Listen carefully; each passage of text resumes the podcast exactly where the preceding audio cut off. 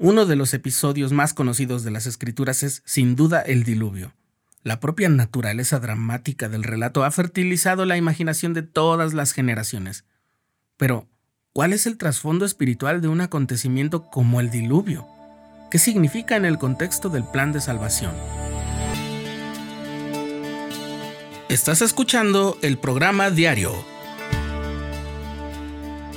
presentado por el canal de los santos de la Iglesia de Jesucristo de los Santos de los Últimos Días.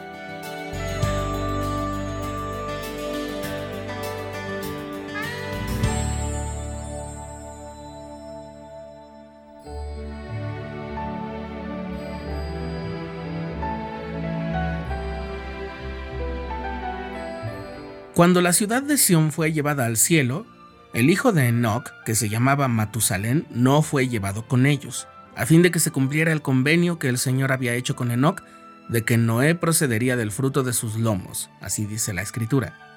Y el propio Matusalén profetizó que de Noé procederían todos los reinos de la tierra. Todo esto lo sabemos a través de la traducción inspirada que el profeta José Smith hizo del libro de Génesis, cuyos primeros ocho capítulos aparecen bajo el nombre del libro de Moisés en la perla de gran precio. Durante los días de Matusalén, dice la escritura que vino sobre la tierra un hambre muy grave, y el Señor maldijo la tierra con penosa maldición, y muchos de sus habitantes perecieron.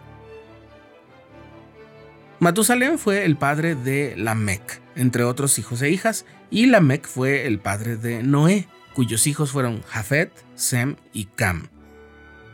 Y Noé y sus hijos escucharon al Señor y obedecieron y se les llamó los hijos de Dios.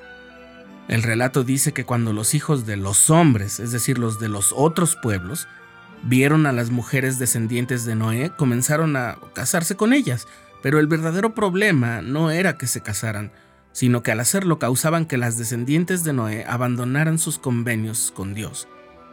Que le dijo a Noé, mi ira está encendida en contra de los hijos de los hombres porque no quieren escuchar mi voz. Entonces Noé comenzó a ir entre ellos a predicar y profetizar, pero no solamente se encontró con oídos sordos, sino que incluso hubo unas personas que buscaron a Noé para quitarle la vida. Y Dios vio que la iniquidad de los hombres se había hecho grande en la tierra, y que todo hombre se ensoberbecía con el designio de los pensamientos de su corazón, siendo continuamente perversos. Noé, por su parte, predicaba el arrepentimiento y el bautismo en el nombre de Jesucristo. Y si no hacéis esto, dice la Escritura, las aguas vendrán sobre vosotros. Sin embargo, no escucharon. Y Noé halló gracia ante los ojos del Señor, porque fue un hombre justo y perfecto en su generación, y anduvo con Dios, así como sus tres hijos, Sem, Cam y Jafet. La tierra se corrompió delante de Dios y se llenó de violencia, y dijo Dios a Noé, ha llegado para mí el fin de toda carne, porque la tierra está llena de violencia, y he aquí destruiré a toda carne de sobre la tierra. Para continuar, uno va al capítulo 6 de Génesis a partir del versículo 14, y eso es una historia ampliamente conocida. Por mandato del Señor, Noé construyó un arca en la que introdujo a su familia y parejas de cada especie animal. Entonces, las aguas del diluvio vinieron sobre la tierra. Aquel día fueron rotas todas las fuentes del gran abismo, y las compuertas de los cielos fueron abiertas, y hubo lluvia sobre la tierra cuarenta días y cuarenta noches. Y en la inundación murió todo ser viviente, salvo los que estaban con Noé en el arca.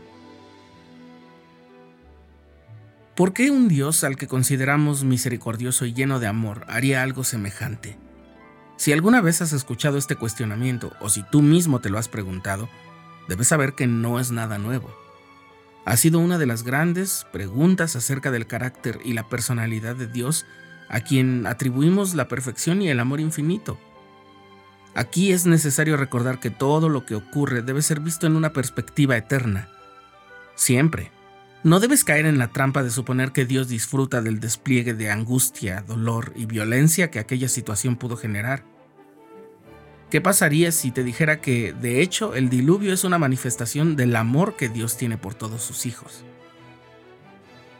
El elder Neil A. Maxwell, que fue miembro del quórum de los doce apóstoles, explicó que Dios intervino y envió el diluvio cuando la corrupción llegó al punto de destruir el albedrío, por lo que en justicia los espíritus no podrían haber sido enviados aquí, en una condición adecuada para que lo ejercieran. Eso por un lado. Por otro, el presidente John Taylor, tercer presidente de la Iglesia, había explicado que, truncándoles la vida, Dios evitó que los inicuos propagaran sus pecados entre su posteridad y los degeneraran, y también les impidió así seguir pecando. En esa forma, los que eran inicuos fueron llevados al mundo de los espíritus, donde con el tiempo, y después de haber sido atormentados, como dice la profecía de Enoch, se les iba a enseñar el Evangelio, y podrían arrepentirse, como lo podemos corroborar en la epístola del apóstol Pedro en el Nuevo Testamento, cuando testifica que estando en el Espíritu tras haber muerto, Cristo predicó a los espíritus encarcelados, los que en otro tiempo fueron desobedientes en los días de Noé. Como puedes ver, hay mucho trasfondo doctrinal y espiritual en el relato del diluvio. Sumado a lo que hemos dicho está la determinación de Noé y su familia a seguir al Señor, a pesar de la presión y de la persecución, hay que prepararnos en lo temporal para los momentos de dificultad y muchas veces nos tocará encerrarnos en el arca del Evangelio, de nuestros convenios con el Señor y las ordenanzas del sacerdocio, que nos mantendrá a salvo de la convulsión, la confusión y la duda que ocurre en el mundo. El Señor está dispuesto a salvarnos. ¿Lo estamos nosotros?